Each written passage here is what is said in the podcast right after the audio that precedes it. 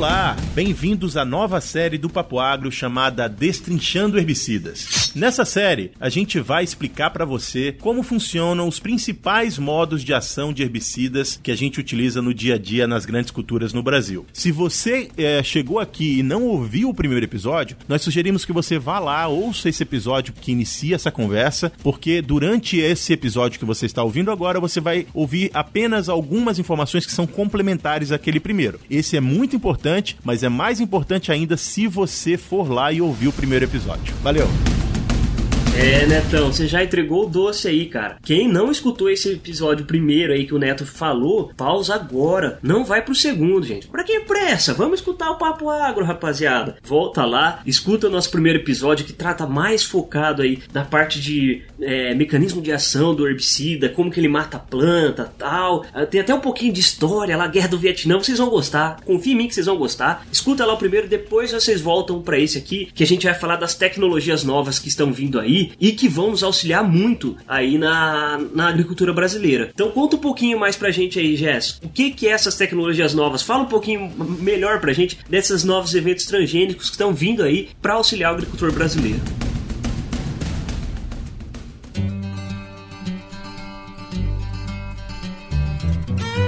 Você está ouvindo Papo Agro, o seu podcast sobre o agronegócio. E hoje com Vitor Anunciato.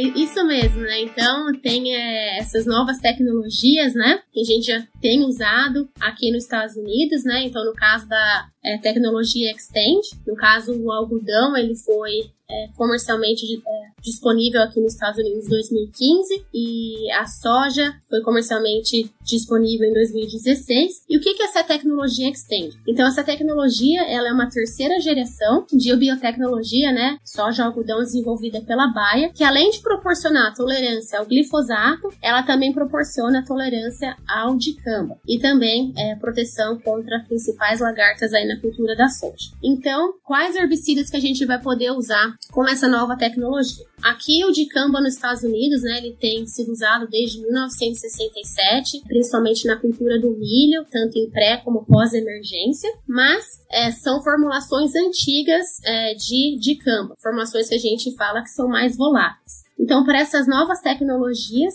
novas formulações foram desenvolvidas que reduziram significativamente né, a volatilidade, então podendo aí chegar a um índice de 13 vezes menor, né, redução da volatilidade em relação à segunda geração. A segunda tecnologia seria a tecnologia chamada Enlist E3, que é uma biotecnologia desenvolvida pela Corteva e além da tolerância ao glifosato, ela também proporciona tolerância aos herbicidas 2,4-D e ao herbicida glufosinato, além também de duas proteínas BT que vão auxiliar na proteção contra as principais lagartas. E também em relação aos herbicidas, né, novas formulações elas foram desenvolvidas para serem usadas com essa nova tecnologia. Então a gente tem duas formulações diferentes, uma contendo apenas o 2,4-D, salcolina, e a, a outra formulação seria uma combinação do 2,4-D salcolina mais o glifosato sal dimetilamina. Ô Jazz, e para quando que está previsto essas, essas sojas serem liberadas aí para o agricultor brasileiro utilizar essas novas ferramentas? Ótima pergunta. Então, essas novas tecnologias, elas estão vindo, né, como grandes apostas aí para auxiliar o produtor no controle, né, de plantas resistentes ao glifosato aí, principalmente a buva, né, e o cururu. E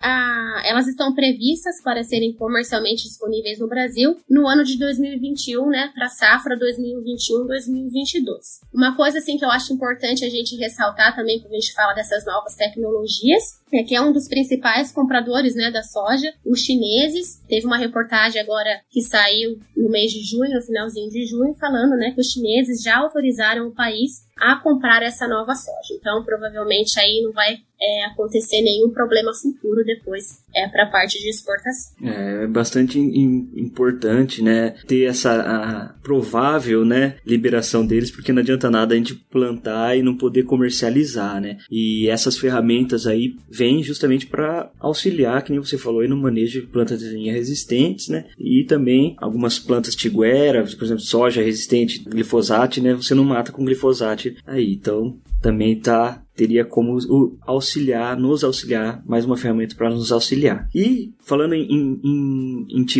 e coisa que eu posso aplicar, não posso aplicar, posso aplicar 2,4-D na soja resistente a dicamba e, e dicamba na soja resistente a 2,4-D, inverter os produtos, eu posso, vai dar, vai dar problema? O que, que vai acontecer, Jess? Acho que a galera não vai ficar muito contente se isso acontecer, não, viu? Mas brincadeira à parte, Vitor, isso é uma excelente pergunta, porque, né, pode acontecer uma confusão, porque o pessoal pode pensar pensar, não, são produtos aí do mesmo grupo de herbicidas, né? Então não vai ter problema se a gente acontecer uma substituição entre eles. Mas não, a resposta é não, a gente não pode ter uma substituição entre eles, porque no caso, a tecnologia Enlist, ela vai tolerar o herbicida 2,4-D, mas não vai tolerar o herbicida de camba, e o mesmo para a tecnologia Extend. Tecnologia Extend vai tolerar o herbicida de camba, mas não vai tolerar o 2,4-D. E você pode aí se perguntar, ah, mas por quê? Então, não sei se você você vai lembrar, no comecinho da nossa conversa, a gente citou ali bem rapidamente sobre grupos químicos diferentes, né? Então, o dicamba, ele faz parte do, de um grupo químico diferente dos 4D. Então, a gente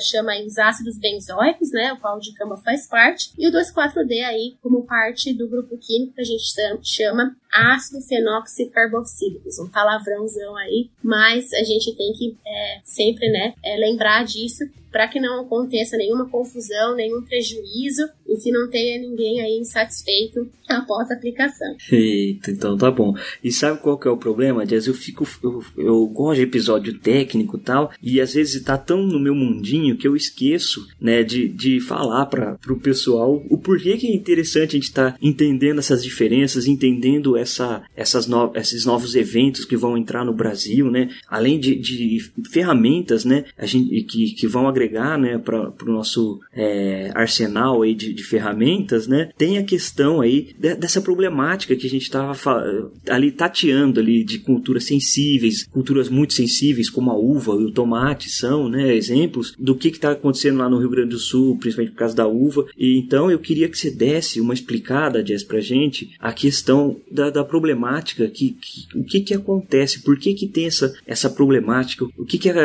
tem por trás de, de, desses oxínicos que é tão assim, é, sempre que se fala, ah, vai liberar no Brasil, não vai, por que que não vai, fica esse vai, não vai, se chove, não molha. O que que é que, que aconteceu, que você viu acontecer aqui nos Estados Unidos durante seu, seus períodos de estudos que você estava trabalhando aqui na, na pesquisa, o que que você pode trazer pra gente lá do Brasil, assim, adiantar, antes de sair no Brasil, adiantar. Alguns possíveis problemas vão ser esse, esse e aquele, e por isso a gente tem que ficar sempre de olho aberto e usar a ferramenta da melhor maneira possível. Sim, excelente é, ponto para a gente discutir, né, Victor? Porque é, existe uma preocupação e é totalmente válida, é importante que exista essa preocupação, porque, como a gente diz aquele ditado, esperto é aquele né, que aprende com os erros dos outros. Então a gente tem aqui um período né, que a gente já tem utilizado essas tecnologias nos Estados Unidos, então é, tenho certeza que todo mundo já ouviu falar dos problemas que o dicamba é, foi envolvido, né? Exatamente por quê? Exatamente é como a gente fala, todo, toda aplicação de herbicida ela vai existir uma deriva aí. A questão do glifosato é que a gente não vê. Como a gente está falando muito, né, das,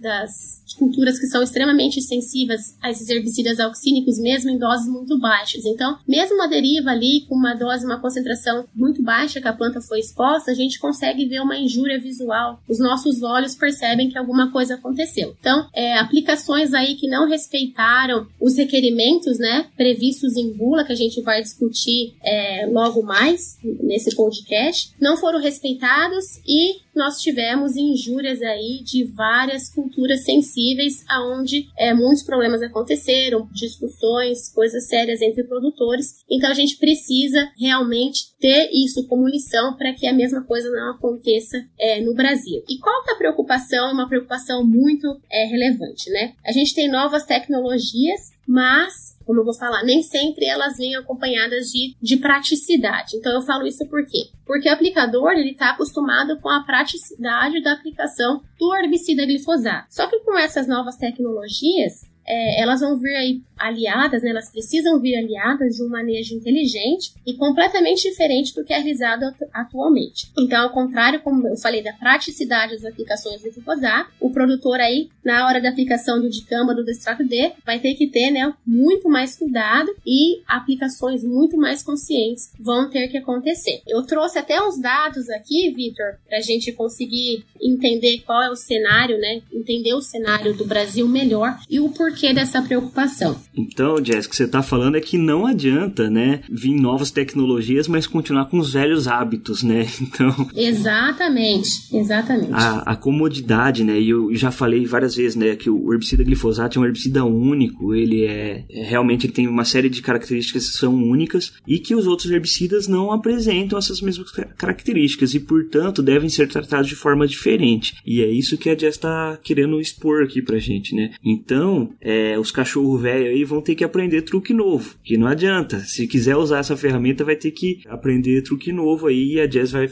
passar um panorama aqui para vocês entenderem melhor do que, o que eu tô querendo falar aqui para vocês. Exatamente. Então, teve uma pesquisa aí, né, realizada pela Agroefetiva. A Agroefetiva, ela viaja aí o Brasil inteiro fazendo diversos treinamentos e durante esses treinamentos eles perguntaram aí para os produtores é, quantas pontas eles normalmente usam durante uma safra. E quando eu digo aqui durante uma safra, eu não estou falando só de herbicida, então estou falando de todos os pesticidas, de herbicida, de fungicida, de inseticidas. E como, né, resposta dessa, dessa pesquisa, ela mostrou, né, no caso pra gente, que 59, guarde esses números, 59% dos produtores, eles usam apenas dois modelos de pontas. 31% usam apenas um modelo e 9,9% usam três modelos. Aí, sabendo desses números, né, uma segunda pergunta que foi feita é, nessa pesquisa perguntou quais pontas são utilizadas, né? E como resposta a gente teve aí 71% das pontas utilizadas é a de jato plano, seguido pela de jato cônico com 68%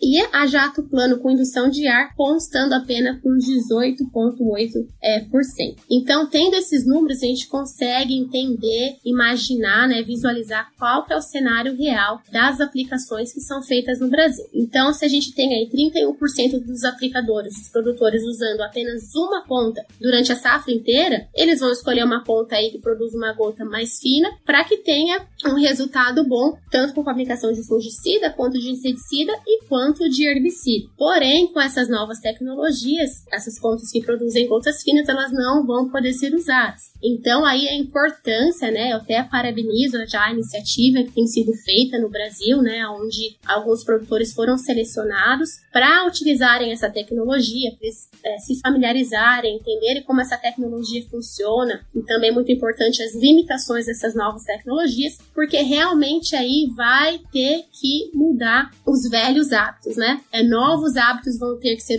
é, vão ter que acontecer, né, para que a gente tenha sucesso nessas aplicações. Do contrário, a gente vai ver, né, vai repetir os mesmos problemas que a gente teve aqui, a gente vai ver se repetindo ainda no Brasil. Então, é algo muito importante da gente falar. Dessa parte do treinamento, né, que vai ser algo requerido para o uso dessas tecnologias, o Vitor já até falou na, no caso aí do Rio Grande do Sul, porque o treinamento e a capacitação, né, conscientização dos aplicadores é algo assim fundamental, de extrema importância para que essas novas tecnologias cheguem ao produtor com mais segurança e com mais eficiência. Eu estava aqui ouvindo esse episódio sobre tecnologia de aplicação e fiquei com um monte de dúvidas. Eu acho que você também tem algumas. Quer responder algumas delas? Quer que a gente tente te ajudar a responder algumas delas? Vai lá na nossa rede social, especialmente no Instagram. É só encontrar o Papo Agro como Papo Agro Podcast ou em qualquer outra rede social como Papo Agro. Deixa sua pergunta lá que a gente vai fazer o possível para respondê-la. Não, é, é extremamente importante, né? Isso que que você colocou, Jess, porque realmente a tecnologia de aplicação a gente vê que é um, um assunto que fica bastante de lado pelos produtores, a gente percebe, e que até, até então estava dando certo, justamente pelas características dos produtos que estão sendo aplicados. Portanto, né, para essa nova tecnologia a gente tem que fazer algumas adaptações na tecnologia de aplicação, vai ter que aprender a utilizar novas ferramentas, e uma delas, né, são as pontas específicas para aplicação desses herbicidas, né, Jess? Você quer falar um pouquinho mais para a gente dessas pontas específicas? Bom, então acho que assim, antes da gente falar das pontas, a gente precisa entender o porquê que elas estão sendo utilizadas, né? Então, exatamente para redução, né, para a gente minimizar o risco de deriva com esses produtos, né? No caso, a gente vem falando do Dicamp e 2,4-D. Então, já que a gente vai entrar no assunto deriva, eu acho que a gente precisa entender, é, primeiramente, o que, que é a deriva, né? Então, assim, de maneira geral, de maneira básica, a gente fala, né, que a deriva, ela é o movimento, nada mais do que o deslocamento, né, de partículas e ou vapor para fora do alvo desejado, né? Então, isso vai reduzir a eficácia da sua aplicação, né, vai reduzir o controle e tem o potencial de causar injúrias em plantas sensíveis, como a gente tem discutido, fauna e seres humanos. Então, entendendo aí o básico do que é uma deriva, a gente pode falar, né, a deriva de vapor e a deriva é, física. Então, essa deriva de vapor aí vai ser o deslocamento, né, de vapores, gases, depois que essas gotículas elas já foram depositadas no seu alvo, e a deriva física, ela vai ser o desvio de partículas, né, de gotículas, é, durante e após a aplicação, antes que ocorra o depósito dessas gotas no alvo desejado. Então, como eu já falei, né, a deriva vai acontecer. Seria ideal que a deriva não existisse? Seria, mas toda aplicação vai existir aí uma deriva, mas a gente tem que usar as ferramentas ao nosso favor para a gente minimizar esse impacto. Então, o que a gente pode fazer para reduzir essa deriva? Então, como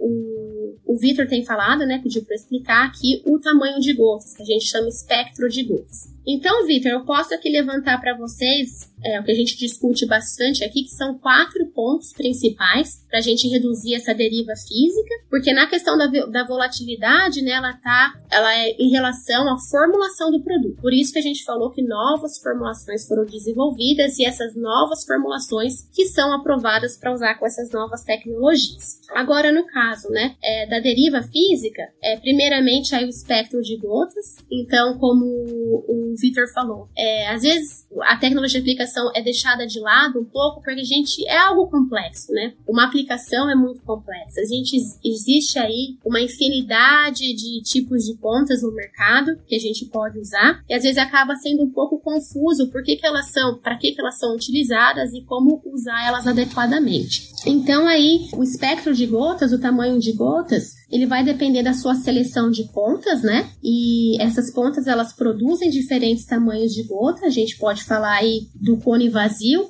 que vai produzir gotas finas, o, a ponta de jato plano com condução de ar pacta, ou a ponta, a ponta de jato plano com condução de ar, que vai produzir aí gotas mais grossas. E como eu venho falando, essas novas tecnologias elas vão exigir, elas vão requerir aplicações com pontas que produzem gotas extremamente grossas e ultra grossas. Exatamente porque essas pontas, além delas aumentarem o tamanho de gotas, elas vão diminuir a porcentagem percentual de gotas derivadas, né? Que a gente chama que são as gotas mais suscetíveis à deriva. O Jazz, e realmente é aumentar esse espectro, né? O que, que é o espectro, né? É o, o, maior número possível de gotas. Quando a gente fala gota fina, tal, a maior porcentagem das gotas vai ser fina, né? Quando a gente fala aumentar a gota grossa, então maior porcentagem vai ser grossa. Óbvio que dentro ali de um espectro, como fala o próprio nome espectro, né? Você vai de, de, de um número X a um número Y ali, né? Então, utilizar essas, essas, essas gotas grossas ou, ou ultra grossas, né? Aumentando o seu tamanho de gota, você reduz a questão da deriva física, que era o que a Jess estava falando aí pra gente, né? Então, a seleção de pontas nos ajuda nessa questão da deriva física. E a Jess trouxe aqui um exemplinho para vocês entenderem o tamanho de gota. E eu achei é fenomenal esse exemplinho eu gostaria que ela explicasse pra gente aí, essa questão do tamanho. Sim, é que é tão comum, né? A gente vai falando espectro de gotas, tamanho de gotas, mas aí, que, que tamanho que é esse, né? Porque quando a gente fala de tamanho de gotas, né, numa pulverização, numa aplicação, a gente está falando de milésimos aí de milímetros, o que a gente chama de micras. Então, só para tentar entender, para ter uma comparação, eu gosto de comparação que fica mais fácil o entendimento, né, até a visualização. Um clipe de papel aí, o diâmetro dele vai ter em torno de 850 micras. Já aqueles fiozinhos, né, da escova de dente que a gente utiliza em todos os dias, eu espero, né, Vitor? tem aí um diâmetro de 300 micras. E já o nosso cabelo, né, o cabelo humano, ele tem em torno de 100 micras. Ah, tudo bem, mas me dá aí algo para eu conseguir comparar. Então, aí uma aplicação de glifosato com uma ponta XR a uma pressão de 2,75 bar, eu vou ter um tamanho de gota aí é, em torno de 240 micras. Já uma ponta QTI, né, tem uma tecnologia de redução de deriva, na mesma pressão, a gente vai ter um tamanho de gota em torno de 800 micras. Então, só para conseguir, né, ficar melhor de fazer a comparação. Então, só na seleção correta das pontas, Jess, eu tenho aí um aumento ali de praticamente quatro vezes, né? Comparando a XR com a TTI, as gotas que a XR produz são quatro vezes maiores ali do que a, do que a XR, né? Só selecionando a ponta certa que eu vou utilizar ali, né? Na minha pulverização, né? E isso é bastante, é um impacto bastante significativo, né? E além disso, é aquilo que você falou, né? Por que, que a gente falou que não, não existe aplicação de celeriva? É porque toda aplicação, igual você falou, espectro, vai ter uma porcentagem ali de gotículas é, menores. Então, essas pontas que produzem gotas maiores, gotas mais grossas, elas ainda assim têm uma porcentagem né, de gotículas menores, que são as gotículas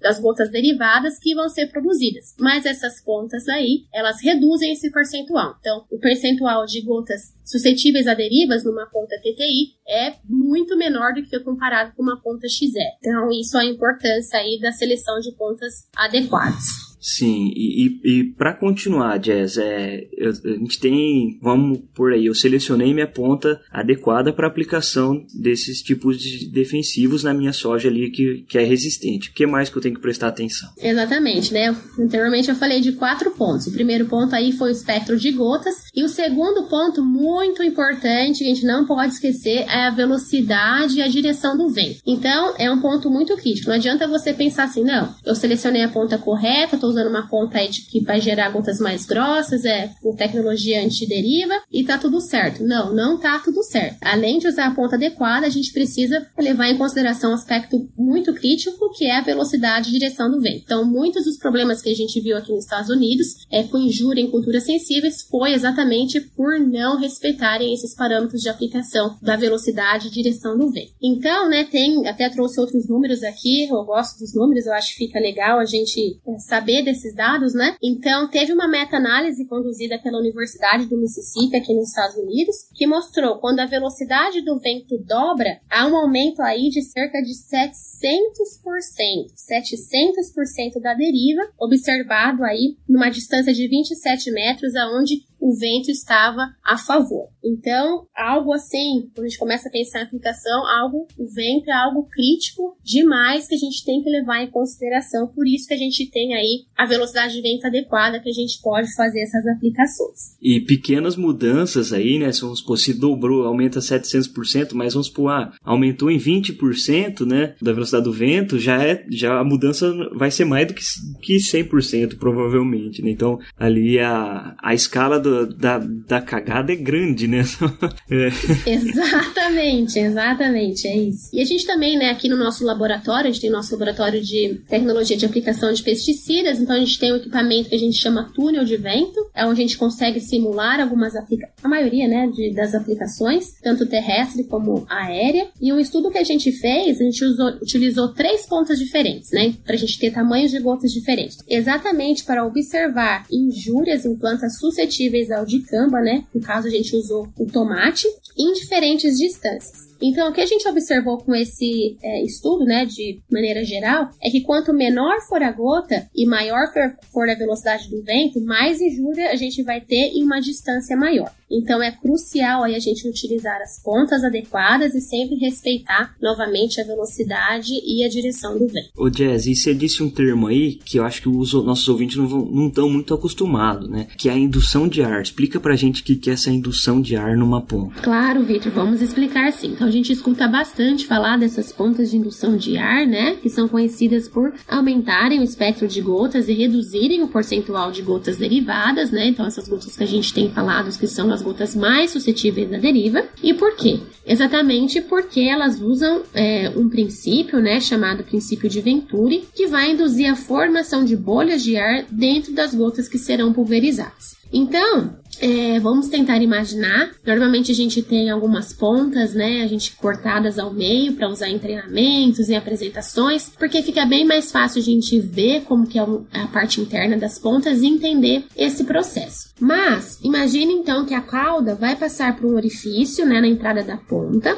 Esse é um orifício de diâmetro pequeno e esse líquido ele vai passar sobre é, sob pressão e alta velocidade. Então, ao passar por essa, por essa entrada, né, vai ocorrer uma diminuição da pressão interna e o movimento de sucção de ar através é, desses orifícios laterais, né, por isso que a gente chama indução de ar, vai ter uma mistura do ar com a cauda. Então, eles vão se misturar em uma cama, gerando é, gotas com bolhas de ar no interior, o que vai aumentar o espectro de gota e diminuir a porcentagem de gotas suscetíveis a aderir. Então, esse é o, o princípio dessa tecnologia, mas claro, né, que dependendo da ponta condição de ar que você está utilizando, a gente tem algumas diferenças é, levando em consideração a posição desses orifícios e a quantidade. A gente vai ter um orifício ou dois orifícios, por exemplo. Ah, muito bem, Jess. E você falou que tinham quatro pontos, né? Você já abordou dois aí: o espectro de gota e a velocidade e direção do vento. Quais são os outros dois pontos aí que a gente tem para discutir um pouquinho? Então, como o terceiro terceiro ponto, aqui eu selecionei a altura de barra. Então, para essas novas tecnologias, a gente vai ter o máximo permitido, né? Exatamente porque isso influencia. Então, novamente aí com alguns números, esse mesma, essa mesma meta-análise da Universidade de Mississippi é, mostrou né, que na mesma distância de 27 metros, com o vento a favor, teve um aumento na deriva em 350% quando teve, é, quando a altura da barra foi dobrada. Então, não é um número tão crítico igual a velocidade do vento, mas é algo que a gente precisa usar como ferramenta para auxiliar também na redução de E outra coisa que a gente precisa pensar, né, que a gente não pode esquecer, é que a altura de barra e o espaçamento entre pontas é algo crucial aí para a uniformidade é, da aplicação e, consequentemente, aí para a eficácia do produto. É, uma outra coisa, né, um outro estudo que a gente fez em 2017 aqui, é, a gente nada mais, a gente teve um campo né, de soja e a gente teve, a gente usou duas pontas, né, a XR e a TTI, e a gente teve uma aplicação ali do dicamba, com a nova formulação, durante 15 segundos. A única coisa que a gente fez diferente foi a ponta sendo utilizada, a altura de barra. Então a gente usou uma altura de barra de 60 centímetros e uma altura de barra de 120 centímetros. Então, depois dessa aplicação, né, depois de algumas semanas, a gente teve imagens aéreas feitas pelos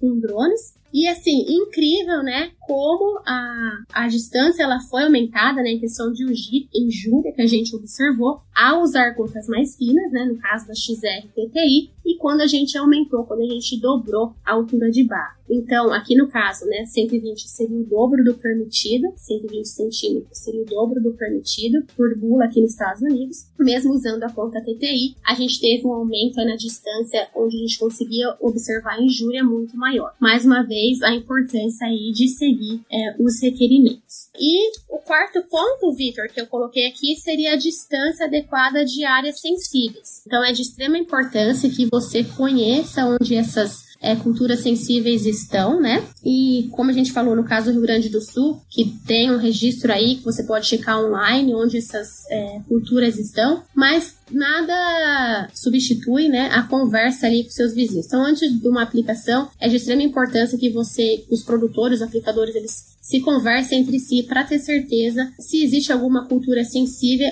ou não ao redor da onde vai ser feita a aplicação. E claro, respeitar a distância, né? Então a gente tem as áreas que chamam é, áreas buffer ou bordaduras, né? Então a gente vai ter que respeitar uma distância dependendo do produto que você está utilizando para que áreas sensíveis não sejam é, afetadas e também, né, o bom senso. A gente não vai fazer uma aplicação com vento a favor, desculpa, em direção a uma cultura sensível. Então, é, distância de áreas sensíveis é algo muito importante que a gente precisa é, levar em consideração durante essas aplicações. Ah, então esses quatro pontos são quatro pontos cruciais aí que o, todo o, o técnico ou agricultor que for planejar uma aplicação tem que pensar logo de início, né? Além daquele, daquele clássico mantra que a gente tem da tecnologia de aplicação, né? Que, que eu vivo repetindo, né? É, temperatura abaixo de 30 graus, é, umidade relativa acima de 60 e velocidade do vento entre 3 a até 15, 10 ali vai, 3 a 10. Tem que respeitar essas, esses outros quatro pontos aí, né? E sempre ficar de olho. Óbvio que é muito difícil atingir tudo isso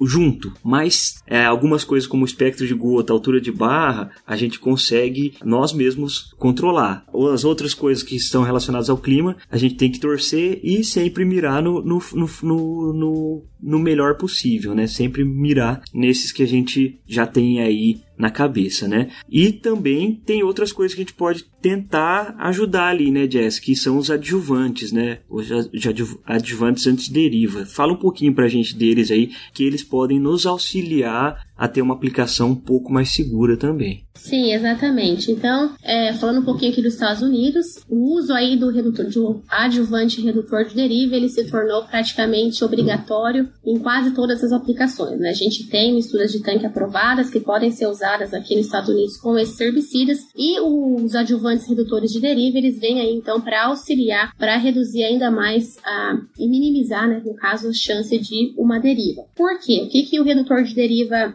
é, ele faz? Nada mais, ele vai ajudar a aumentar o espectro de gotas, né, o tamanho de gotas que a gente vem discutindo, e diminuir a porcentagem dessas gotas suscetíveis a doriva. Claro que é importante usar os adjuvantes que são recomendados para determinado produto, porque a gente sabe que pode ocorrer uma interação aí, dependendo da formulação que você está usando e o tipo de ponta, qual tecnologia essa ponta utiliza. Então, é, além de aumentar o tamanho de gota e diminuir o percentual de gotas suscetíveis à deriva, eles também são conhecidos por ter o potencial de alterar algumas propriedades físicas é, da solução. Então, no caso, é, densidade, viscosidade, tensão superficial. Então, essas mudanças, elas também podem alterar a uniformidade da aplicação. E por quê? Porque, por exemplo, a gente, quando a gente aumenta aí a viscosidade da cauda, a gente pode diminuir a abertura do ângulo da ponta sendo utilizada durante a aplicação.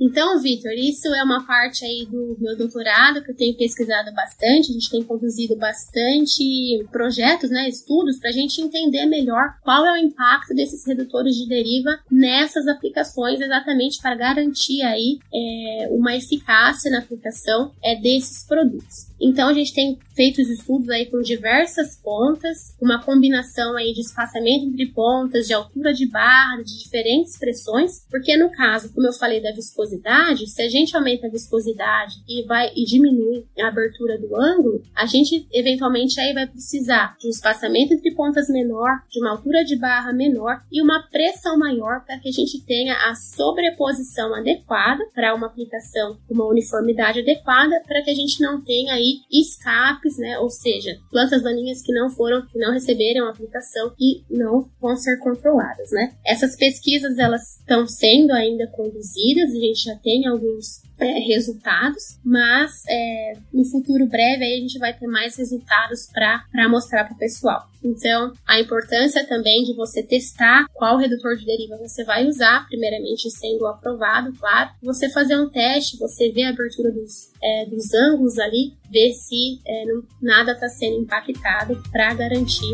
uma boa aplicação. Não se esqueça, ouvinte do Papo Agro. Papo Agro faz parte da rede Agrocast. Se você quiser encontrar podcast sobre o agro, além do Papo Agro, e ouvir tudo num feed próprio, é só ir em www.redeagrocast.com.br e lá você vai encontrar o Papo Agro e outros podcasts que falam dessa temática maravilhosa que eu sei que você tanto ama. Então só vai lá!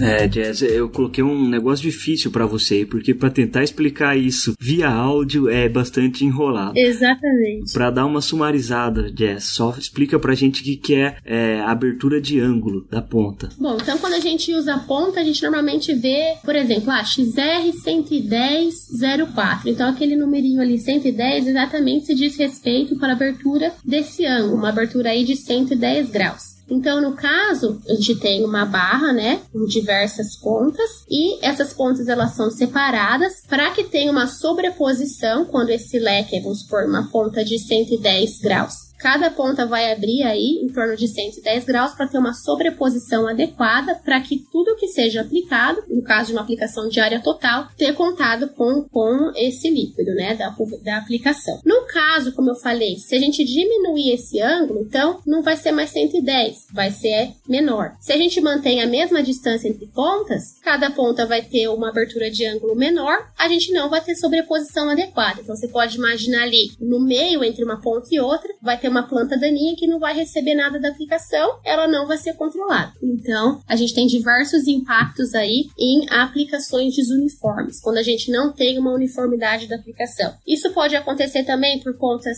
gastas, por isso que a gente troca as pontas, né? Exatamente para preservar essa sobreposição e preservar que tudo seja é, aplicado de forma homogênea. É isso aí, pessoal. Vocês viram que é, a tecnologia vem, ela, ela é bastante bastante complexa, mas dá para manejar, dá para usar, se manejado certinho, tudo dá, tudo se encaixa. E se vocês estão com dúvida nessa parte de tecnologia de aplicação, vamos fazer pressão aí no Instagram do Papo Agro, vamos correr, pedir os episódios que a gente faz uma série também de tecnologia de aplicação. Quem sabe a gente não convida a Jazz aí para voltar e nos ajudar nessa parte de tecnologia de aplicação. E Vitor, é, a gente está falando aqui dos escapes, mas a gente também, né, pode ter problemas aí de áreas recebendo doses maiores do que deveria é, receber, né? Então a gente pode ter injúrias, a parte de fito, e a gente também pode ter, é, no caso que eu falei dos escapes, algumas daninhas recebendo quantidades baixas, né? Do que deveria receber, menores do que deveria receber. E a gente vê aí em vários estudos que já foram publicados atualmente que a repetição aí de algumas daninhas expostas a baixas doses, né? De herbicidas como 2,4-D ou de camba, eles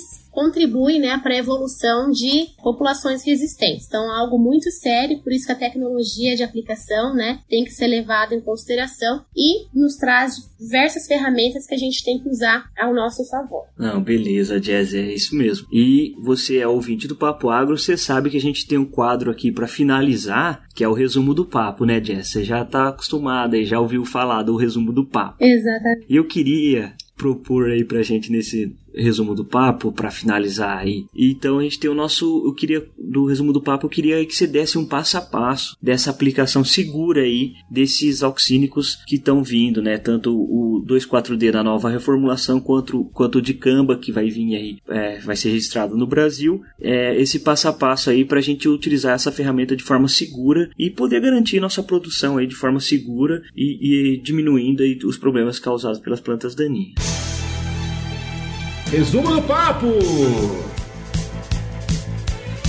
Exatamente. Então vou fazer um passo a passo aqui, vou ser breve, né? Foi uma discussão bem legal de fatores aí muito importantes. E novamente, né? Se a gente seguir e respeitar, a gente vai evitar muitos erros que já aconteceram e que a gente tem como exemplo, né? Então, o principal aí, o primeiro é o treinamento dos aplicadores, né? Por conta de qual é a realidade dos produtores, do aplica dos aplicadores hoje em dia. Precisa ter um treinamento e eu fico muito feliz que isso já começou previamente, né? Para que o produtor realmente entenda essa tecnologia entenda como, entenda como ela funciona, quais são as limitações. Segundo, seria a escolha aí das formulações. Então, no caso, essas novas, tecnologi novas tecnologias, novas formulações dos herbicidas vão ser aprovados e mandatórios né, para serem usados com essas tecnologias. Então, no caso da, da tecnologia Xtend, a gente tem o herbicida de camba com sal DG, DGA, mais os adjuvantes redutores de deriva e volatilidade, e não utilizar produtos à base de amônio. Por quê? Porque eles fazem com que a molécula de dicamba dessas novas formulações se dissocie do sal, DGA, e se torne de novo um ácido que é altamente volátil. Então, você vai desfazer toda a tecnologia que eles fizeram para reduzir essa volatilidade. Terceiro aí, crucial, ler a bula. A gente precisa ter esse hábito de ler a bula, de ler a, a bula do produto que a gente está utilizando, porque essas novas tecnologias, esses novos herbicidas, as bulas elas são diferentes. Elas contêm informações bem, informações né, bem específicas em relação aos parâmetros de aplicação que eles devem ser é, seguidos. Em quarto, aí a gente pode é, falar da, do uso da dose recomendada, né? Então, usar apenas a dose recomendada na bula. O tamanho de plantas daninhas, então é importante que a gente respeite o tamanho de quantas aninhas que a gente vai durante né, a aplicação. E também as pontas, como a gente já discutiu, é algo que a gente tem o total controle sobre, né? Então a gente vai ter que fazer uma seleção de pontas que produzem gotas extremamente grossas e ultra grossas, então pontas aprovadas para serem usadas com essas novas tecnologias. E o ponto aqui que a gente não falou muito, mas que é muito importante, é o volume de cálculo. Então a gente sabe, né, e eu acho que vai ser um desafio isso para o produtor brasileiro. O produtor brasileiro está acostumado a usar volumes de caldas menores, né, do que aqui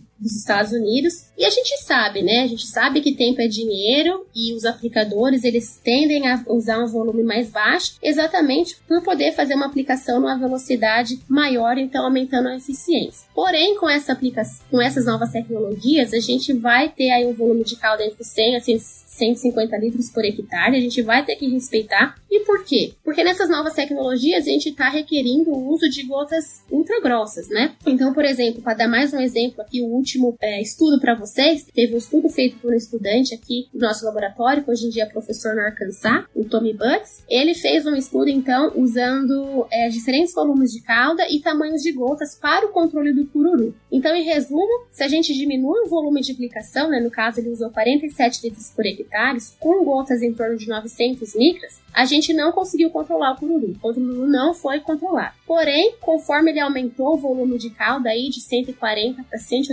187 litros por hectare, ele conseguiu então aumentar o controle, fazendo com que o produto tenha uma melhor eficácia. Então, é não é à toa que a gente tem esses requerimentos, né? Exatamente pensando aí na eficácia do produto. Bom, passando por isso, a velocidade de aplicação, que está atrelada, né, esse volume de calda, a altura de barra, a gente já deu exemplos do porquê que a altura de barra é importante, e algo que o Vitor mencionou rapidão, é, seria as condições aí meteorológicas. Então, é importante respeitar a velocidade do vento entre 3 e 10 km é, por hora. Aí você pode perguntar, ah, mas se o vento aí essas gotas movem, se deslocam com o vento, por que, que a gente não aplica numa é, velocidade zero ou ausência de vento? Algo assim, né? Que se você não sabe, normalmente nessas condições de calmeria, a gente tem aí o um efeito chamado inversão térmica, que nada mais é quando o ar próximo ao solo tem uma temperatura menor que as camadas de ar superiores e nessas condições, é, as gotas de diâmetros aí entre 100 e 200 micras, elas ficam suspensas nessa camada de ar invertida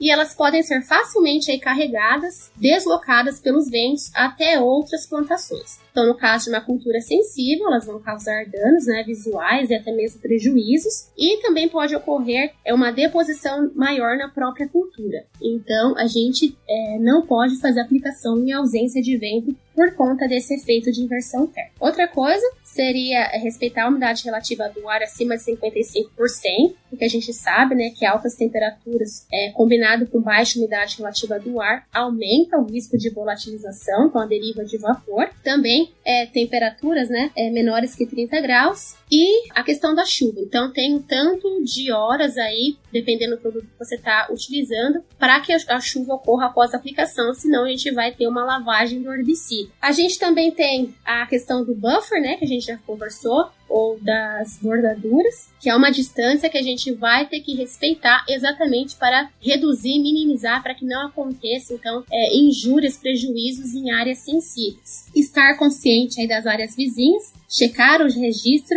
é, como eles já estão fazendo no sul das áreas sensíveis, mas como eu já falei, nada substitui a conversa é, entre os aplicadores, entre os vizinhos, para ter certeza do que foi plantado ali nas áreas vizinhas. E por último, mas não menos importante, é a questão da limpeza do pulverizador. Então, esses herbicidas a gente sabe, né, que eles eles são facilmente aderidos a algumas partes né, do pulverizador. Então, aqui nos Estados Unidos, a gente teve é, muitos, muitos, muitos problemas em relação a essa parte do pulverizador não foi limpa adequadamente. Tem que respeitar a tríplice lavagem, fazer a lavagem após a aplicação desses produtos, principalmente a de porque a gente sabe que contaminação de tanque vai causar a injúria e vai causar, pode causar prejuízos dependendo da cultura aí que foi exposta a essa aplicação. Então, esse é um resumo, esse é um passo a passo, são coisas que a gente tem que manter é, em mente, levar muito a sério, para que a gente tenha um sucesso aí dessas novas tecnologias.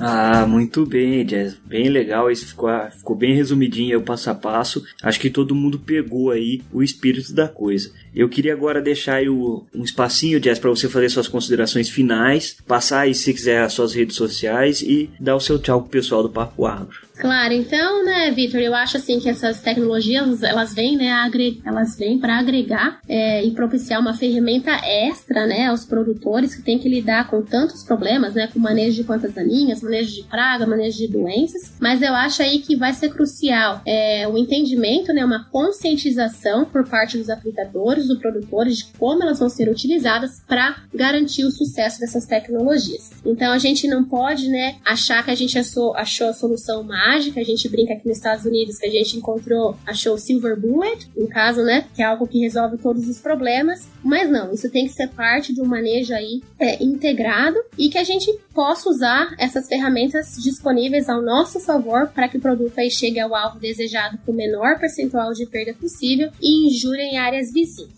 Queria agradecer pelo convite, eu fiquei muito feliz, muito honrada pelo convite para falar sobre esses herbicidas, né? Herbicidas que eu tenho trabalhado bastante durante meu doutorado. E se você gostou, né, do meu trabalho, se você quer saber mais sobre os estudos que eu tenho feito, projetos que eu tenho feito, eu tenho o costume de publicar alguns dos resultados no, na minha conta no Twitter. Então, se você quiser me seguir, vai ser Gesaelen, Moraes. Se tiver em dúvida aí de como escreve meu nome, acho que na descrição do vídeo vai estar meu nome certinho, mas é J-E-S-A-E-L-E-N.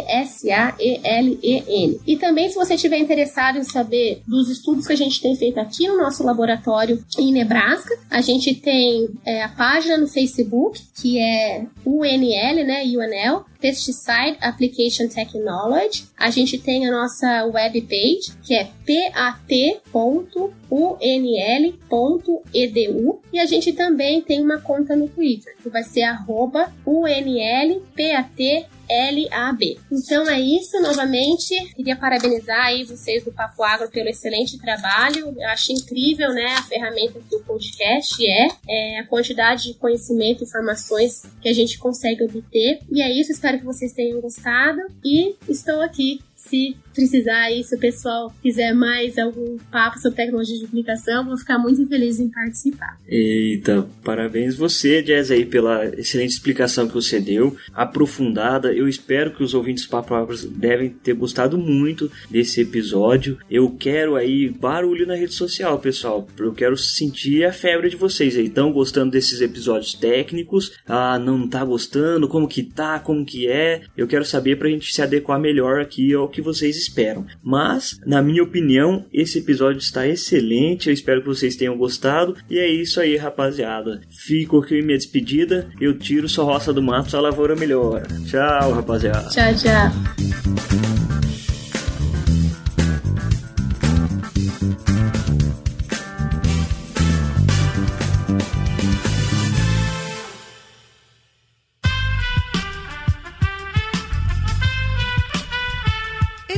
Podcast foi editado por Aerolitos Edição Inteligente.